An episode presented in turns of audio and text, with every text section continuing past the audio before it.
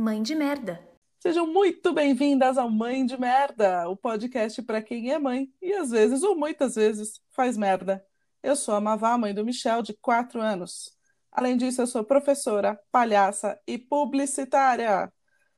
Hoje eu preciso me redimir sobre uma gafe feita no primeiro episódio.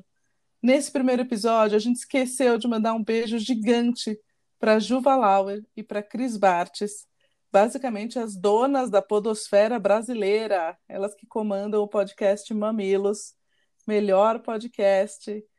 Então, quando surgiu a ideia desse podcast aqui, inclusive a gente pediu a bênção e foi abençoado. Então, beijo, gente. Obrigada pela inspiração e pelo trabalho incrível. Uhul, lá, thanks, Mix. pessoal. Oi, pessoal, eu sou a Mix, eu sou a mãe da Meli e do Theo. Sou ilustradora, sou artista plástica, sou dançarina e coreógrafa. E tô aqui junto com a Mavá pra gente falar um pouco mais sobre esse universo de mãe de merda. E hoje, pra gente encher a boca, quem vai introduzir o tema é o grupo Tiqueque.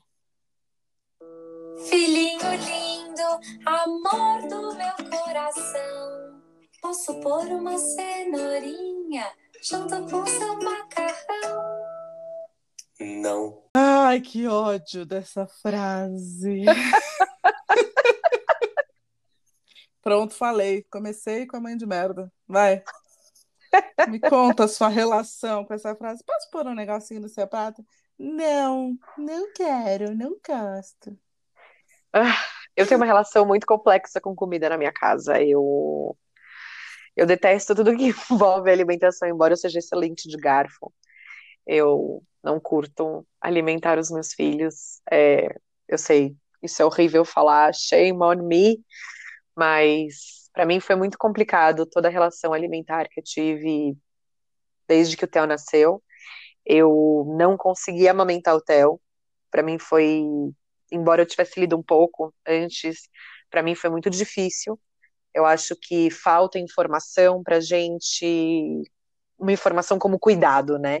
A gente chega e acha que amamentar vai ser igual a gente vê na novela, no filme, que bota a criança no peito, ela mama e tipo, ah, pássaro sai de dentro da de casa, as princesas cantam ao seu redor e uma auréola assim se abre. E não é verdade, né? O leite demora para descer e quando desce, você fica com o peito muito grande e, tipo, dói. Eu, eu, eu, quando os meus dois nasceram, eu tive febre, uma sensação muito estranha no corpo. Eu não soube lidar direito com isso. Então, o Theo, eu tentei amamentar por 40 dias, mas tinha uma entrada muito grande da sociedade. Então, médico, meu pai, as pessoas dando mil conselhos, e o menino dormia no meu peito, e não me, não me ocorreu pedir ajuda, tipo, de uma doula, porque há sete anos atrás, era uma coisa que era meio desconhecida ainda, né? Eu não tinha essa informação. Então, com 40 dias, eu falei: chega, isso não é para mim. É, foi um. Eu acho que eu posso dizer nesses que foi um fator psicológico muito forte, isso de eu ter a consciência de que eu era o, o, o foco alimentar, né? A, a sobrevivência do meu filho dependia de mim. E isso foi um peso muito grande que eu não soube lidar e trabalhar. Esse peso muito louco eu talvez eu seja um pouco da exceção agora, tá? Então eu acho legal deixar isso claro, porque a grande maioria das minhas amigas ou das mães que eu acompanhei de alguma forma teve problema para amamentar. Isso não significa que todo mundo vai ter. Eu tive uma experiência ótima de amamentação, tá? Mas assim, eu vejo que muita gente tem problema e para mim teve uma chave que foi tão importante que virou assim nesse momento pareceu que tudo fez sentido. Eu tenho, eu tenho um certo privilégio, porque o meu pai é o pediatra do meu filho. E aí Isso é eu tenho duas linhas. é surreal, é, é privilégio. Com, é privilégio. Concordo. O que aconteceu, que foi importante, foi que eu tenho admiração pelo meu pai, que é admiração familiar, amorosa, laços e etc. Só que eu passei a ter admiração pelo meu pediatra, porque eu não conhecia o meu pai enquanto pediatra. Óbvio, né? Eu ouvi ele falando do trabalho dele, mas eu não entendia direito que linha que ele seguia, enfim, o que, que acontecia. Então, quando o Michel nasceu, eu tive também, eu tive essa febre do leite, que é uma doideira, né? Eu passei muito mal com isso, que é o leite descendo. todo um processo. O começo foi bem esquisito, tá? Mas assim, eu tô falando de uma semana. Eu não tô falando dos processos traumáticos que já vi muita gente passando, certo? Que fica um mês, fica 40 dias, fica dois meses sangrando, que é outra história. Mas eu tive dor uma semana, eu estava totalmente desengonçada. Eu lembro de ler a dica daqui, escutar a dica de não sei quem, isso aí que você falou, que é tudo compartilhado, né? Sua vida é um grande. Enfim. O seu um peito é um livro aberto. O seu peito é aberto, todo mundo é. opina no seu peito, certo? Joga o bebê mais para lá, joga o bebê mais para cá, e você fala assim, pera, né? E quando a pessoa palpa é, seu peito? Tipo, deixa eu ver se você tem leite, tipo, você tá com a criança com o cabelo bagunçado e, tipo, o que você tá fazendo? Onde essa mão tá indo? Não, deixa eu ver se o leite desceu. E aí, tipo, tira a mão do meu sovaco. Eu não tomei banho ontem. Gente. Sabe? É um pânico. Você tá mexendo em mim. Eu me sinto um melão no sacolão. Sabe quando você aperta o melão pra ver se tá bom? É, tipo, tipo isso. que isso, cara? Tá perfeito. Não, mas ó, aí falando sério, eu tava lá confusa, desengonçada, desse negócio, enfia de um jeito, enfia do outro, vira o bebê de ponta cabeça, aqueles auês. E eu lembro que meu pai entrou no quarto, né, que eu tava amamentando, ele viu que eu tava tensa, e um dos sinais de tensão é ver se o seu ombro tá muito para cima, porque você começa a ficar botando o ombro para cima, assim, e, se, né, e não tá dando certo, e meu pai virou para mim e falou assim, Má, faz uma coisa, usa o seu instinto. Nossa, isso foi assim matador. Eu falei, instinto, quem é ele? O que come? Onde vive? Onde vive? Abertura do Globo Repórter. Sexta do Globo Repórter, é. E foi muito maluco. E aí eu comecei a acessar esse negócio que eu não sabia direito o que que era, onde estava. Enfim, para mim a maternidade ocupou um lugar aí de instinto muito forte. Para mim demorou Mas muito para baixar. Eu, eu lembro, tipo, de pessoas falando assim para mim, enquanto eu amamentava o Theo, né, eu tentava, porque ele dormia no peito, ele era muito preguiçoso, aí, tipo, cutuca o pé, passa algodão molhado, tipo, graças a Deus que essa criança nasceu no verão, né, porque ele ficava pelado no meu colo de fralda, e eu com algodão gelado na criança, assim, ele irritado, ele ficou, tipo, sem brincadeira, até uns sete meses, sem deixar a gente mexer direito no pé, de tanto que eu cutucava essa criança, né, e aí as pessoas falavam assim, mas querida, sua vida acabou, agora não tem mais você, tem seu filho. Ele que é importante. Eu falei, opa, opa, opa, não, peraí, oi?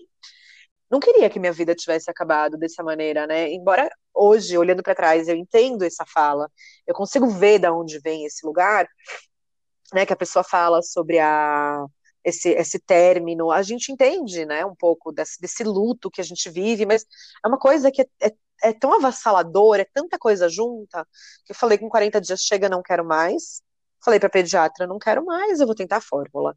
Na hora que eu pus o comprimido na boca para secar meu leite, eu me arrependi, assim, mas já não tinha mais volta. E então aí eu comecei o rolê da fórmula, né? Theo não ganhava peso, Theo não crescia. E a gente tentando achar qual era o problema, que ele não se adaptava à fórmula. Eu comprei todas as fórmulas do mercado, a gente achou que ele tinha a PLV, depois a gente achou, tipo, tudo, tudo, ele não mamava nada, nada. Até que quando ele tinha mais ou menos uns cinco meses, é, ele, eu dei o leite e voltou o leite inteiro, assim, a minha calcinha ficou molhada. Eu tava, tipo, era junho, pensa quanta roupa eu tava usando. E a minha calcinha ficou molhada. E aí, na hora que eu levantei com ele, caiu aquele leite no sofá, em, tipo, no chão, na parede. Eu sei que o Renato tava entrando em casa e falou assim: chega! Eu não aguento mais!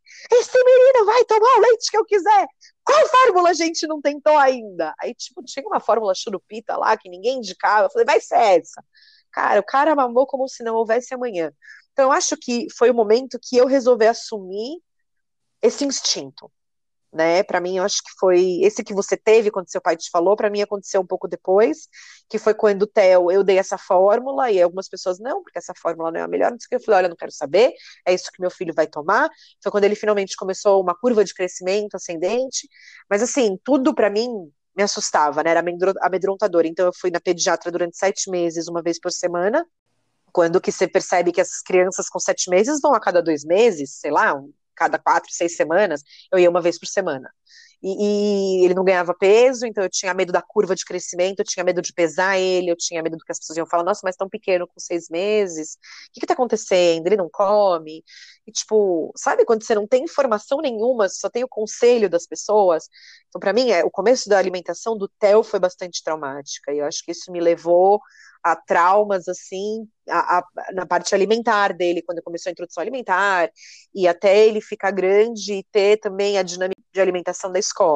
Quando a escola entrou, ficou mais fácil. Né, lidar com isso, porque tinha um outro elemento lidando também comigo e eu conseguia trocar uma ideia. Antes disso, era eu comigo mesma, tipo, as minhas ideias, os meus conceitos, aquele instinto que eu me sentia muito sozinha, né? Então, era Mas bastante olha... complicado. Mas olha a, a doideira, né? Olha a loucura que a gente entra, porque enquanto você falou, você falou o seguinte: é, você estava preocupada, o Theo não estava engordando, e isso sim pode ser um fator de preocupação, mas você estava preocupada porque alguém ia te ver na rua ou ia te encontrar sim. e ia te falar: nossa, que menino pequeno. Era impressionante como esse, essa, essa, sombra da mãe de merda, né? Olha que mãe de é. merda é. essa daí, que não tá é. conseguindo fazer o filho engordar, sabe? E enquanto a, a é questão é muito mais complexa, é muito mais complexo do que isso. Né? Então, muito assim, mais. Essa sombra que você fala, tipo, eu lembro perfeitamente de eu estar, tipo, nos fraudários de shoppings, escondida, dando a mamadeira, e as pessoas me dando o peito falando, nossa, ele é tão pequeno e já tá na mamadeira, e eu me sentindo mal. Então, tipo, eu, eu me escondia. Então, se eu ia, o fraudário tá vazio, beleza, eu consigo dar mamadeira, aí chegava alguém, eu já ficava tensa. Eu lembro que eu colocava para ele um vídeo de um é, de uma propaganda que tinha na Austrália que chamava Dumb Ways to Die jeitos estúpidos de morrer. E aí ficavam os bonequinhos, que era um desenho, eles ficavam Dumb Ways to Die em looping, aquilo não aguentava mais ouvir aquela música, mas aí ele se distraía e mamava. Sei lá, não pensei em pôr galinha pintadinha, não pensei em pôr outra coisa, mas quando ele começou a mamar e prestar atenção nisso, eu falei, glória a deusa, finalmente essa criança tá mamando. Então, tardes e tardes, sozinha com essa criança em shoppings, em fraudários, escondida, fazendo ele mamar de alguma maneira. Era desesperador, eu sentia, tipo, vergonha, eu tinha medo do que as pessoas iam falar, porque ele, qual a idade dele, ele é tão pequeno, não era uma coisa que, tipo, não só a, o chart dele, né, tipo, a, a, curva, né, o documento da curva do crescimento, mas muito o que os outros iam falar. Tinha muito disso, então é, era um pânico, assim, constante. Nossa, mas como a gente se liberta disso, né? É, é, é. bizarro. Nasce uma mãe, nasce isso, nasce esse treco é. aí, esse, esse terceiro corpo. Parece que tem uma, uma questão sempre ao redor, assim, nossa, mas o que que vão falar, o que que vão perceber, como Sim. vão me julgar? A gente fica nesse lugar aí, esse lugar é muito injusto. E, honestamente, esse lugar, para mim, é o que leva à sensação da mãe de merda. A gente está brincando uhum. com a expressão aqui. Foi até uma coisa interessante, porque alguns feedbacks do primeiro episódio é, achei muito legal que algumas pessoas vieram com uma visão assim: não, mas isso não é ser mãe de merda, isso é ser uma ótima mãe. Eu falei, não, cara, obrigada, obrigada pelo elogio, mas o que a gente está querendo enfatizar é que tudo bem você ser a mãe de merda de vez em quando. Exato. Se é que a mãe de merda é esse lugar que você está ocupando. Porque a gente é julgada 100% do tempo. Por qualquer pessoa. Entra um ser humano Sim. X no elevador, né? Você falou do sling, episódio passado. Porque mas tá amassando a criança. Mas por que tá comendo pepino? Mas por que tá comendo chocolate? Mas por que. Ah, porque tá. Porque tá, meu amor. É, porque, porque tá, tá, porque eu tinha na bolsa, entendeu? Se eu tivesse house preta, ia estar tá chupando house preta, porque é o que eu tenho na bolsa, entendeu? Valda, chiclete, sei lá. A gente faz o que dá, né? E é muito difícil, acho que a gente é, introjetar esse ser mãe é uma grande possibilidade, né? Você só pode ser uma mãe possível, você não pode ser uma mãe perfeita. E acho que a gente busca essa perfeição perto dos exemplos que a gente tem ou dos conselhos que a gente recebe. Então, sei lá, vários momentos do Theo, tipo, eu preparava, eu lembro que, tipo, tinha o esquema do roteiro, da comida, e, e eu falava, gente, ele não tá comendo. E um dia eu mega me estressei, que eu tinha feito papinha pra criança e guardado no freezer e, tipo, nada dele comer. Me irritei, montei uma salada para mim, fiquei sentando, tipo, sabe assim, masoquista comendo do lado dele, tipo, olha como é bom comer. E aí ele ficou olhando assim, eu falei, você quer experimentar? E tá aqui um tomate no cadeirão e ele comeu. Falei, olha só, outro tomate, ele comeu. E aí umas amigas minhas falavam pra mim, você é louca, a casca de tomate pode ficar presa na garganta e matar a criança. Eu falei, não, não, não, não, calma, calma, vamos conversar. Meu filho tem seis meses, acho que ele pode comer, né, um tomate. E a pediatra, não, você tem que bater a papinha. Eu não quero dar batida, ele não quer batido, não pode ter sal e não sei o quê. E, tipo, a minha salada temperada com azeite, vinagre, mostarda, sal, e eu comendo ali o negócio, e o cara comeu tomate. E aí que eu fui atrás de BLW, né, para descobrir o que que era isso de eu alimentar o meu filho com a possibilidade da comida e não da papinha, eu nunca tinha ouvido falar isso. E as pessoas me achavam louca, louca. Tipo, seu filho vai engasgar! É, eu lembro, tipo, uma cena do Theo comendo pizza. Ele já era mais velho, né? Tinha um ano, um ano e pouquinho, e ele engasgou, tipo, com queijo. E aí ele começou a tossir, todo mundo, ah! Eu falei, ninguém se mexe. Ele pôs a mão assim na boca, puxou, pôs no prato, dividiu e comeu de volta. Todo mundo ficou chocado olhando. Eu falei, tá, eu tô assumindo aqui a rédea de novo da situação, né? É meu filho, vai ser a minha regra. Mas eu acho que é muito isso, né? A gente fica muito preso, né, nesse ouvir do outro e tararã e tararã, quando na verdade, cara, corta uma banana da mão do seu filho, se ele conseguir, ele vai engolir. Desde que a comida escorregue na garganta, tá tudo bem. Sabe? Isso que fique claro, é a minha opinião, tá, gente? Eu não tô falando que as pessoas todas têm que fazer isso, não. É tipo, é o que deixou a minha vida sã, me deu sanidade mental para sobreviver como mãe de uma criança que não se alimentava na minha concepção. É, ninguém aqui é pediatra, cientista, não. certo? A gente é só mãe de merda, só isso. Então, só mãe de merda. Mas o BLW, para quem não sabe, né, BLW é uma sigla para um estilo de alimentação, vai é uma sigla em inglês que significa Baby Led Winning, e basicamente é uma, vou chamar de técnica, vai, em que os pais colocam os alimentos cortados ao alcance das crianças e eles que escolhem quando e como que eles vão levar isso para a boca. E eu também, eu trouxe BLW para casa, na verdade eu trouxe meio a meio, tá? Então, assim, tinha coisa que a gente dava na boca, assim, que a gente ajudava, mas a gente sempre dava elementos para o Michel pegar na mão e etc. A minha primeira experiência, as primeiras papinhas daqui saíram totalmente erradas, sem pedaço, sem, tudo, tudo mole. É, como o meu pediatra frequenta a minha casa, certo? Meu pai. Eu lembro que meu pai veio aqui um dia e falou assim: Nossa, isso aqui tá uma porcaria. Tipo, desencanto. Uma comida meio cinza, né? Tipo, Porque você vai buscar os grupos alimentares, aí, tipo assim, a beterraba é roxa, não sei o que é verde, e o músculo não, é marrom. Aí quando você bate, fica cinza. Sem sal. Horror. É uma comida cinza sem sal. Mas então, aí teve, a gente teve algumas passagens. Então, assim, ele veio aqui em casa um dia jantar e viu essa papinha e falou: Meu, tá tudo errado. E aí eu tinha, sei lá, tipo, 15 potes de papinhas já congelados, assim, daquele tudo errado. E, pô, é comida, né? De qualquer jeito. Aí eu falei, tá bom, então a gente vai jantar essas papinhas. Joguei todas as, as papinhas na panela, botei lá sal, pimenta, temperei, tal, tal, tal, misturei um arroz e virou um X ali. E um botou na mesa. Virou um negócio, whatever, mas tudo bem, virou. Aí a gente comeu. E aí, no fim do jantar, meu pai simplesmente cata meu filho, bota em cima da mesa.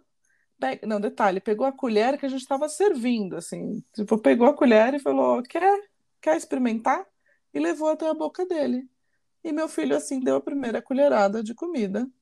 Assim, sal, pimenta do reino, azeite, tudo ali. Comida! E o menino gostou.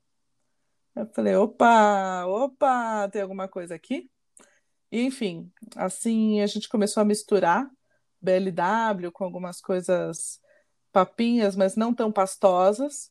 Meu pai também me explicou uma coisa que eu não conhecia, que tem uma, uma questão das bochechas, né, do fortalecimento das bochechas, que inclusive altera a fala depois.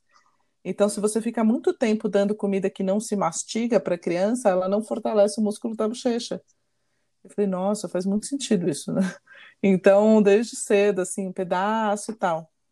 E aí o BLW foi acontecendo, e o Michel também, ele tem um gostinho bem interessante, assim, ele, agora não, com quatro anos é tudo não, mas assim, a gente abriu muito o paladar dele quando ele era menor, ele aceitava de tudo e era de tudo mesmo, assim. Então, assim, ele comia, sei lá, pepino azedo com cogumelo e beterraba. E achava o máximo. E pimentão. Ele adora pimentão. Às vezes eu acho que eu tô criando aquele moleque do comercial da Chicória, sabe? Do... eu... Tipo, ele come muita besteira também. Besteira, eu tô dizendo assim, entra fritura de fim de semana, batata frita, entra bolo, ele entra, entra açúcar, né? Não entra com tanta regularidade, mas entra. Mas ele tem um paladar bem interessante, assim. Mas enfim, teve a ver com, acho que com a história do BLW. Eu sou bem fã, embora eu, eu tenha feito isso de forma mista. Não, acho que do Theo eu acabei fazendo mista também, da Meli também, mas tipo, acho que com a Meli veio mais tranquilidade, porque eu via o Theo grande, então eu sabia que tinha luz no fim do túnel, e a Meli, ela come de tudo. Então ela, é, ela é muito fã de experimentar coisa, tipo, a, a fala dela é o que você tá comendo. Tipo, ela ouve salgadinho, sabe? Abrir ela é tipo cachorro. Ela ouve a gente abrir saco de alguma coisa, seja a hora ela tá assim, perto, uma cabeça ruiva, o que você tá comendo? Então ela come tempero, ela ama tremoço ama grão Tremoço. de bico, grão de bico. É, é, ela come, as pessoas, mas ela come, isso come. Eu como, ela come. O que, que tem de lanche? Tremoço, oba, azeitona, tipo, come azeitona preta, tipo, aquela forte, curte, entendeu? Mas acho que pra, porque com a Meri já foi mais leve, né? A introdução alimentar foi do tipo, vai comer o que tiver na casa. Ah, mas você vai cozinhar com sal? Que vai. Você gosta de comida sem salgar? Você gosta de comida sem tempero? Não, então pode dar comida que tem na casa. Não tive muito essa preocupação. Acho que do Theo, como era primeiro filho, dava assim uma certa tensão, né? Tipo, cara, eu tô estragando essa criança. Mas o Theo, com... eu nem lembro como é que foi que eu dei chocolate para ele. Ah, lembro, no aniversário de um ano, uma amiga minha fez um bolo. E aí a gente sentou ele no chão e eu falei, Tó, filho, enjoy. E a Meli, a gente estava na maternidade que tinha nascido a filhinha de uma amiga nossa. No mesmo dia do aniversário da Meli, eu falei, Tó, filha, feliz aniversário. E tinha uma, um, um chocolate de dragê. Ela se acabou no chocolate. Ela se acabou, ela ama chocolate hoje. E eles comem porcaria e, tipo, tá tudo bem. Mix, acho que tem uma coisa que fica muito clara na sua fala, que você compara muito, né? Obviamente, a alimentação do Theo com a alimentação da Meli. Eu acho que o que mudou muito aí na sua vida talvez tenha sido a flexibilidade. Então eu quero trazer uma fala aqui da Bela Gil. Vamos ouvir. Se o pai sabe o que dar para a criança, como dar, como preparar, isso ajuda muito. Segunda coisa, os pais eles precisam de flexibilidade. Se você tem flexibilidade, você tem conforto. Porque se você tem uma estrutura muito rígida, se você tem horários muito rígidos, o meu filho ele tem que almoçar meio-dia, ele tem que jantar às 8 horas da noite. O bebê não sabe do relógio que a gente tem no nosso pulso, mas ele tem um relógio biológico, ele tem um relógio interno que vai dizer quando que ele está com fome. Eu acho que a flexibilidade traz possibilidades, né? É, eu acho essa fala dela muito, muito, muito boa, que o bebê não tem relógio. Eu sempre falo isso quando uma amiga minha me liga, tipo, desesperada, meu, não sei o que fazer, a criança não para de chorar, não consigo dar leite, não consigo dar comida. Eu falei, calma, criança não tem relógio, você pode seguir uma ordem do dia, né? Tipo, ele vai entender que as, ou às 10 da manhã ou às 10h50 ele tá tomando banho, não vai, entendeu? Para ele não faz diferença. Mas ele vai entender que depois que ele acorda e que ele toma banho, ele come entendeu? Essa é a rotina, talvez, que você precisa estabelecer, não se ligar em horário, porque isso é, tipo, é a gente que criou o relógio, entendeu? Não, não tem isso. É importante, talvez, você colocar a criança para comer na hora que você está comendo, para ela entender essa dinâmica de sentar à mesa e de comer, e como é que funciona uma refeição, porque simplesmente sentar a criança no cadeirão para alimentar, o que além disso a gente está ensinando, né? Então, acho que a partir do momento que eu entendi essa flexibilidade, mas que veio junto com esse momento de é, empoderar, né, de, de sentir, sim, a, o meu papel e de entender a minha intuição, acho que foi tudo uma grande mistura. E aí foi quando eu comecei a dar continuidade a essa flexibilidade, entender o quanto ela me tornava uma mãe possível. Eu adoro esse termo da mãe possível. Ele, é, acho que ele é o o jeito bonitinho de falar mãe de merda, né? Que a gente tá falando, mas. É, total, total. Acabei de perceber isso. Mas Mãe Possível é muito bom. Mãe Possível é bem interessante, né? Tem um, um pediatra que eu acho ele muito bom, assim. Eu descobri ele na, na logo depois da chegada da Meli. O nome dele é Carlos Gonzalez. Ele é um super pediatra espanhol, assim, muitas pessoas gostam dele. Ele escreveu já alguns livros, né? Tipo, ele escreveu um que chama Besame Mucho, que fala sobre o carinho, o colo, nananã, e ele fala, escreveu um que chama Meu Filho Não Come. Pra, acho que ele deve ter visto muitas situações assim, né? Tipo, da mãe desesperada, que a criança não comia. E tem uma fala dele que eu acho ela maravilhosa. E que ela, de certa forma, vai de encontro com uma fala que a minha sogra sempre falou. E olha, eu acho que é incrível. A fala do Carlos é: nunca obrigue uma criança a comer. Vocês viram hoje, a alimentação não chega a ser um estresse na minha casa. Ah, eu acho que isso é realmente singular. Mas, por exemplo, eu sozinha tenho a minha paranoia com a comida, que tem a ver com uma vida inteira dedicada ao forró, né? O famoso efeito sanfona. Vai, engorda, emagrece, certo? Sou amante do forró. E, enfim, vida louca. Só que eu percebi que no começo eu estava transferindo essa paranoia para o meu filho. Então eu ficava louca, assim, do tipo, não, ele está comendo muito carboidrato, ele está comendo muito não sei o quê, ele está comendo menos tal, tal, tal. E aí quando eu percebi que, um, o trauma era só meu, a noia era só minha, certo? Dois, o metabolismo e o jeito como ele se relaciona com a comida é totalmente diferente do meu. Então, cara, é, é dele, é né? tão importante, mas é tão importante deixar isso acontecer né? Ver como é que isso procede, porque putz, não dá, não dá para a gente projetar os nossos problemas, né, pessoais para essa outra pessoinha, certo? Tem que respeitar. É óbvio que se você percebe que seu filho está tendo algum tipo de comportamento que no futuro pode ser ruim, que possa ser contornado ou educado ou direcionado nesse momento, é legal atuar. Só que o que eu percebi no meu caso é que o problema era só meu. Não tinha nada a ver com ele. O moleque é o moleque da chicória.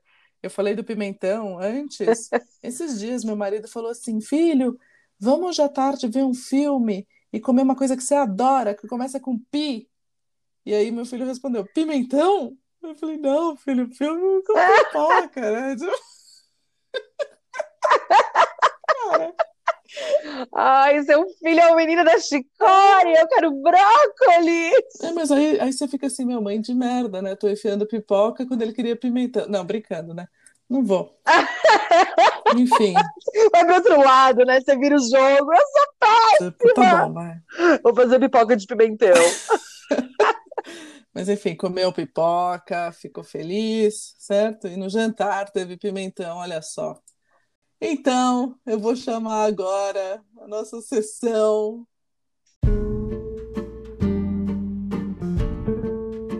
O conselho que você não pediu.